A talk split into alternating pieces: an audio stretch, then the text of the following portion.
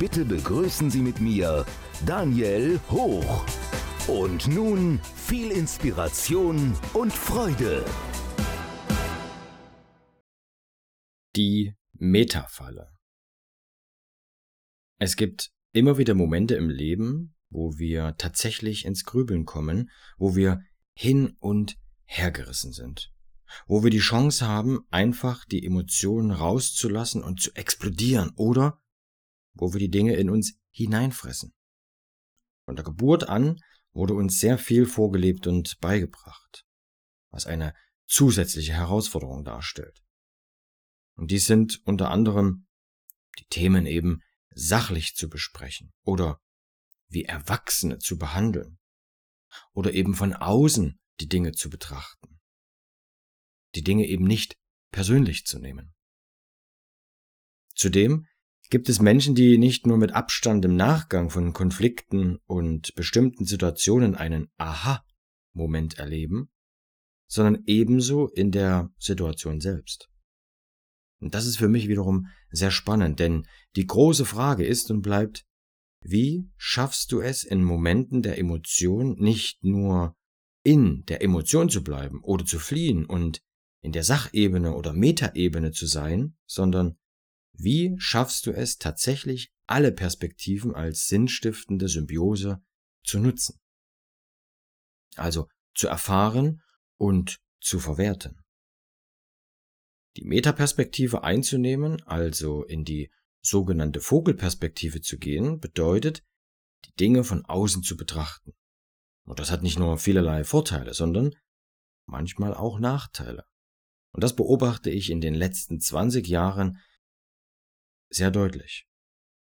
Die Dinge, ja, die Dinge von außen zu betrachten, ist tatsächlich ein Vorteil an der Metaebene, denn von außen, mit Abstand oder gar vom Mond aus, da sehen die Probleme und Herausforderungen des Lebens immer super klein aus.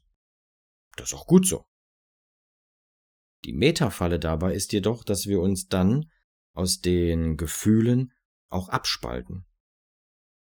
In dieser Sachlichkeit und Objektivität nehmen wir die Emotion, das Gefühl, den Moment nicht wirklich wahr oder versuchen das Fühlen nachzuempfinden, allerdings nur in Gedanken. In meinen Coachings beobachte ich häufig die unterschiedlichsten Metapositionen. Position 1. Derjenige ist total im Gefühl, positiv wie negativ, und bekommt keinen klaren Blick. Er müsste sich wieder mal zusammenreißen und die Dinge mit Abstand betrachten. Das ist die eine Seite. Position 2. Derjenige ist total emotionslos. Und alles ist toll, alles ist schön, er schwebt. Diese Menschen leben quasi in der Metaplase. Position 3. Derjenige lebt zwischen den Welten, zwischen der Vergangenheit und der Zukunft. Er ist hin und her gerissen, möchte ein bisschen von dem und ein bisschen von dem. Hier sind wir in der Kompromissfalle oder Mittelmäßigkeit gefangen. Und Position 4. Derjenige ist im Hier und Jetzt. Diese Position ist die Verbindung von Vergangenheit und Zukunft, von Emotion und Denken, von der Intuition, dem Bauchgefühl und der Logik, dem Geistigen, und das mit Hilfe des Herzens. Dies ist die Dreifaltigkeit von Körper, Geist und Seele.